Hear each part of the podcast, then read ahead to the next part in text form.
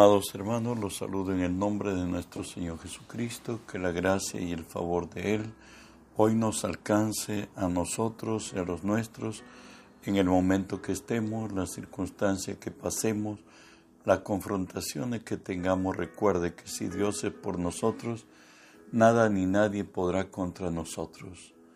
Estamos estudiando la palabra de Dios en Efesios 6, 11, que nos dice así, vestíos toda la armadura de Dios, para que podáis estar firmes contra las acechanzas del diablo.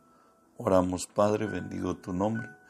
Te doy gracias, Señor, que siendo hombre me concedes el privilegio de presentarme hoy delante de ti y ponerme por ti delante de tu pueblo. Por ello te cedo mi voluntad, mis pensamientos, las palabras de mi boca, mis actitudes y acciones las someto y las sujeto a ti, y tú que vives en mí, haz tu obra a través de mí. Por tu nombre, Jesús, tomo autoridad sobre toda la fuerza del reino del mal que se hayan filtrado entre nosotros, Señor, y los ordeno que se aparten de nosotros, que huyan de nosotros en el nombre de Jesús. Y en el nombre de Jesús, Dios Espíritu Santo, permíteme decirte hoy, bienvenido Espíritu Santo, y unge mis labios con tu poder. Pon tus palabras en mi boca, unge los oídos de mis hermanos, que tu palabra se quede en nosotros. Háblanos, buen Dios, en el nombre de Jesús. Amén y amén. Bueno, estamos estudiando la armadura de Dios. Hoy hablaremos de la espada del Espíritu. Recordemos que todas las armas espirituales, las mencionadas anteriormente, todas han sido armas de defensa, mas la espada del Espíritu cumple doble función.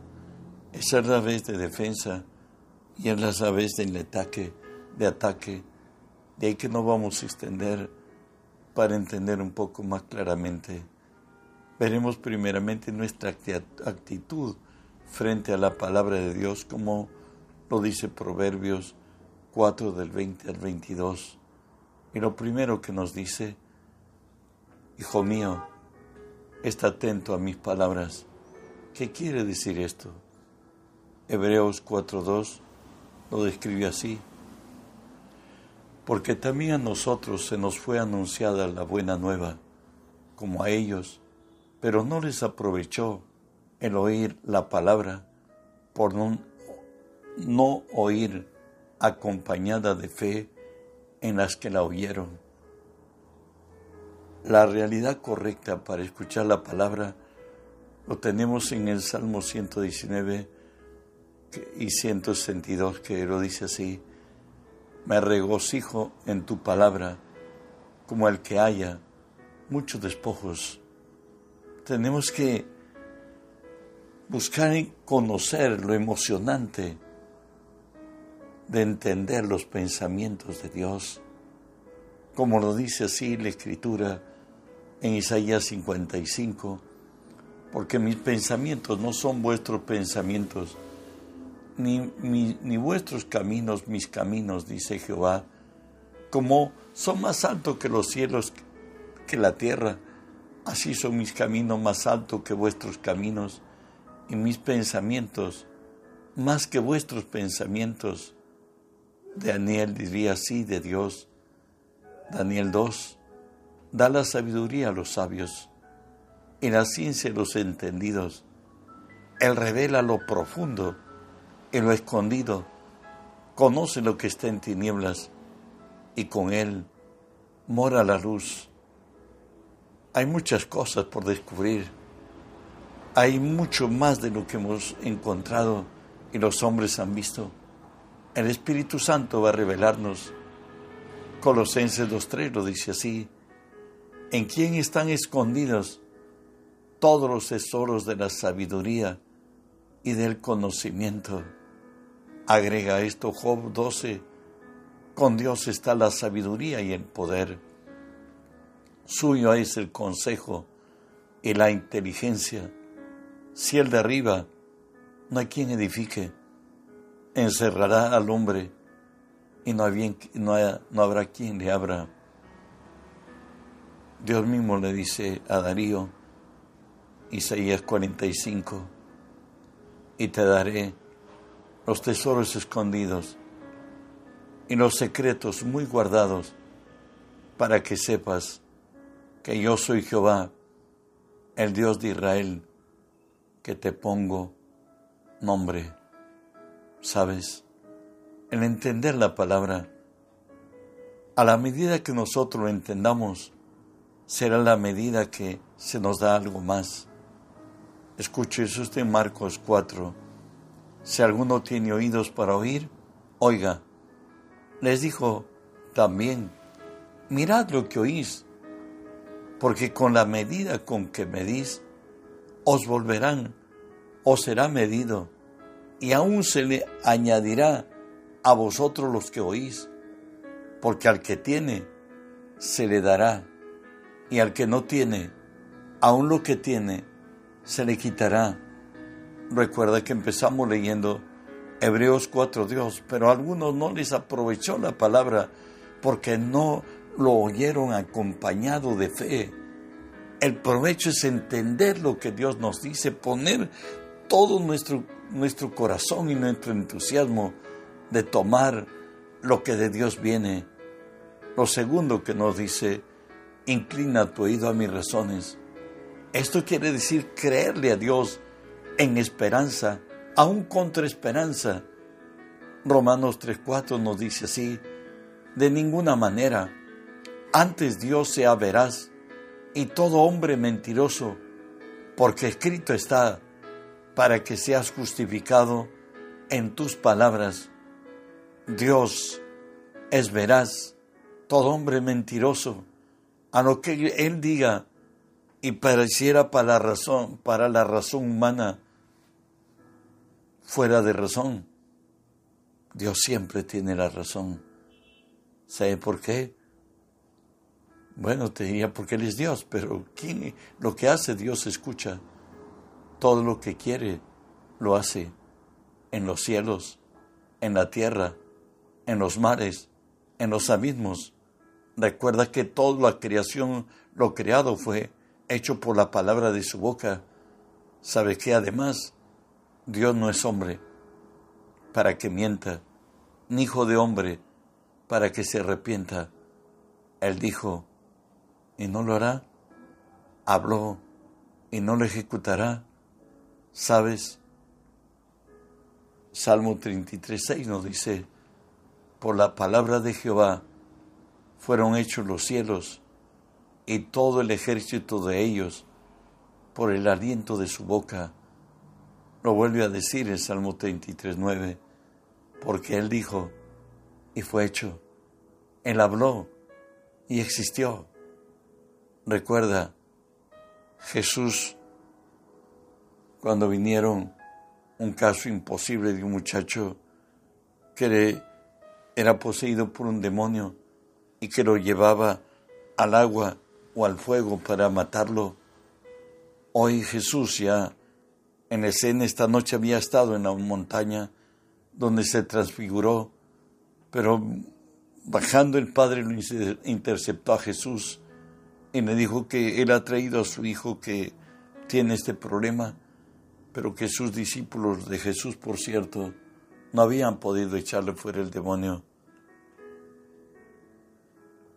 Jesús dice así, mirándolo Jesús les dijo, para los hombres esto es imposible, mas para Dios todo es posible. Tenemos un caso real en la historia de nuestra fe, el de Abraham. Romanos 4 lo dice, él creyó en esperanza contra esperanza para llegar a ser padre de muchas gentes, conforme a lo que se había dicho, así será tu descendencia. Y no se debilitó en fe al considerar su cuerpo, que ya estaba como muerto, siendo de casi de cien años o la esterilidad de la matriz de Sara. Abraham tenía dos imposibilidades que él había llegado en el caminar de su vida a ya no tener capacidad para juntarse con, Sara, su mujer, como pareja. Y además Sara era estéril y había cesado su costumbre.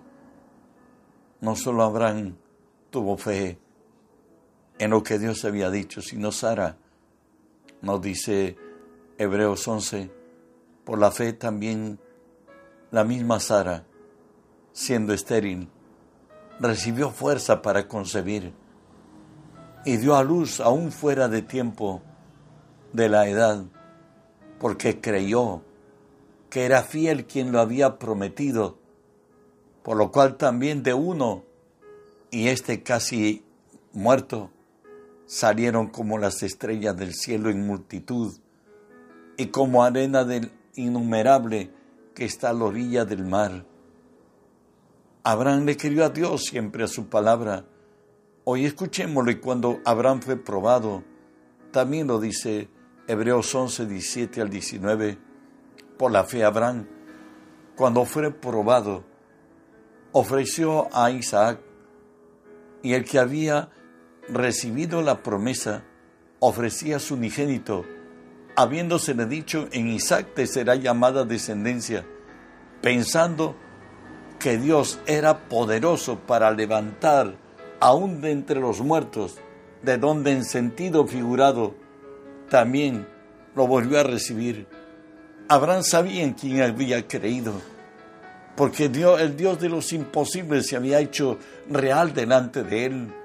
Y aun cuando la imposibilidad llegó y la noche ya lo era para él y para Sara, a la palabra de Dios, ellos, él engendró, Sara concibió, Isaac nació. Hoy cuando Dios había probado su fe, no porque Dios se le ocurriera, sino porque hay un principio espiritual. Las primicias le pertenecen a Dios. Isaac era la primicia de una nación y por tanto le pertenecía a Dios y Dios le dijo que lo ofreciese en holocausto. Y Abraham fue y por cierto, donde ya iba a ejecutarlo, Dios por segunda vez le habló y le dijo que no hagan mal al muchacho porque conoce que Abraham le teme a Dios y le dijo que en su descendencia sus hijos poseerán las puertas de sus enemigos. Él a Dios. Dios le impidió hacer necesariamente para que muchos no guiados por el Espíritu puedan pretender ser abranes y traer muerte a sus propios hijos. Avanzamos. Nos dice que en entender la palabra, no se aparten nuestros ojos de las promesas de Dios. Esto nos habla de persistencia. Hebreos 6, del 11 al 15, nos habla de Abraham precisamente. Pero deseamos que cada uno de vosotros muestre la misma solicitud hasta el fin para la plena certeza de la esperanza, a fin de que no os hagáis perezosos, sino imitadores de aquel que por la fe y la paciencia heredan las promesas, porque cuando Dios hizo la promesa a Abraham, no pudiendo jurar por otro mayor, juró por sí mismo diciendo, Abraham diciendo, de cierto te bendeciré con abundancia y te multiplicaré grandemente, y habiendo esperado con paciencia, alcanzó la promesa. De ahí que la palabra nos exhorta en Gálatas 6:9, no nos cansemos pues de hacer el bien, porque a su tiempo segaremos si no desmayamos. Hay que ser como Caleb. Él pudo esperarle a Dios y pudo creer por algunas décadas que nos dice así en Josué 14, 11 y 12. Estas palabras le está haciendo recordar Caleb a Josué, porque fueron los únicos que, de los 400 mil que salieron de Egipto, los Josué y Caleb le creyeron a Dios. Hoy Josué eh, está ya al mando sustituyendo a, a David a Moisés, discúlpeme, y Hoy Josué le hace recordar, dice, todavía estoy tan fuerte como en el día que Moisés me envió. ¿Cuál era mi fuerza entonces? Tal es ahora mi fuerza para la guerra y para salir y para entrar. Dame pues ahora este monte, de lo cual habló Jehová aquel día, porque tú oíste en aquel día que los anaseos estaban allí y que hay ciudades grandes y fortificadas. Quizá Jehová estará conmigo y los echaré, como Jehová lo ha dicho. Continuamos leyendo José 14. Por tanto, Hebrón vino a ser heredad de Caleb, hijo de, de Jefones en Neseo, hasta hoy, por cuanto había seguido cumplidamente a Jehová el Dios de Israel. Mas el nombre de Hebrón fue antes Kiriat Arba, porque Arba fue un hombre grande entre los anaseos y la tierra descansó de la guerra. Hay hombres que le pueden creer a Dios y debemos imitarlos a ellos. También la palabra nos dice, guárdala, está hablando de la palabra, guárdala en medio de tu corazón, que quiere decir ser pacientes. Y de ahí que la palabra nos dice, ¿no? Hebreos 10:36, porque es necesaria la paciencia para que habiendo hecho la voluntad de Dios, obtengáis las promesas.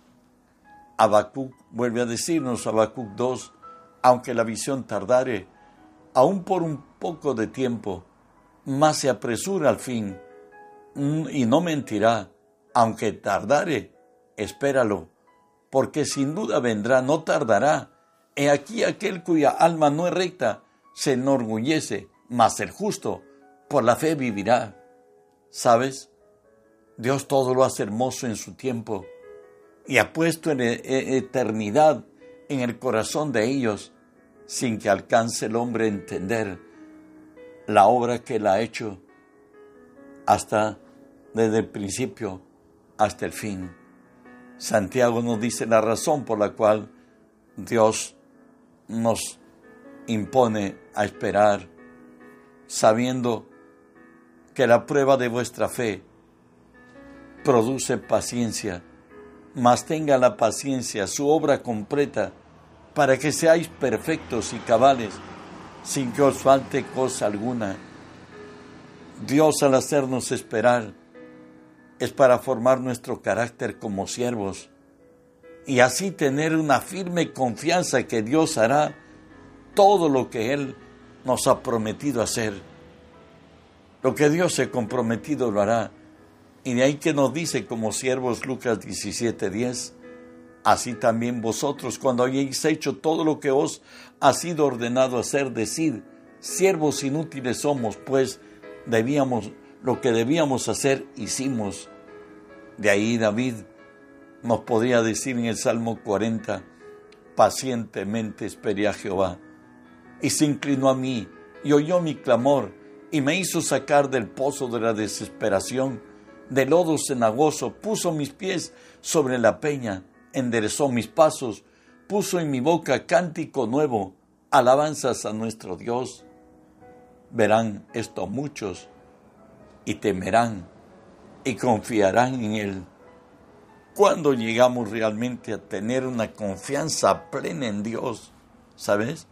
Cuando hemos cultivado una buena actitud de espera, como nos dice Salmo 27, 13 y 14, hubiera yo desmayado si no creyese que veré la bondad de Jehová en la tierra de los vivientes. También nos dice David, aguarda a Jehová. Recuerden que es necesaria la paciencia para que habiendo hecho la voluntad de Dios, obtengamos las promesas. Isaías 28 nos exhorta, por tanto, Jehová el Señor así ha dicho, he aquí he puesto en Sión por fundamento una piedra, piedra probada, angular, preciosa, de cimiento estable. El que creyere, no se apresure. Tu Dios es fiel, tu Dios es firme, es fuerte, es el Todopoderoso. Él lo hará, confía.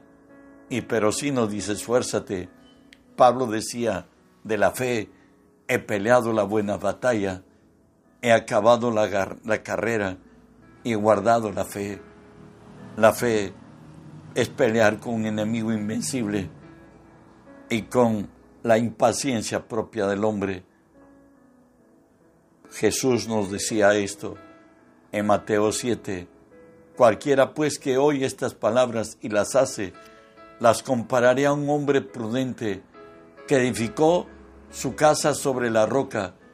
Descendió lluvia y vinieron ríos y soplaron vientos y golpearon contra aquella casa y no cayó porque estaba fundada sobre la roca. Solo si está fundado en la roca, en Cristo y en su palabra, vas a poder resistir y vas a ver la gloria de Dios. Y no desalientes de tu corazón, pues, pues no nos ha sobrevenido ninguna tentación que no sea humana, pues Dios es fiel, que no dejará que seamos tentados más de lo que podamos resistir, sino que juntamente con la tentación nos habrá dado la salida. Y el Salmo 31, 24 termina diciéndonos, esforzaos todos los que esperáis en Jehová, tome aliento su, vuestro corazón. En otra manera tu Dios vive, Él no te puede fallar, Él no llega tarde, tampoco temprano, pero jamás llega tarde. Él llega en el tiempo preciso, en el tiempo de Dios, en el Kairos, donde todo lo hace perfecto, lo hace bueno, en gran manera bueno. Reenvíe el mensaje, hay muchos que lo esperan y Dios nos lo ha impuesto, que el mundo entero sea lleno del conocimiento de la gloria de Dios. Bendiciones.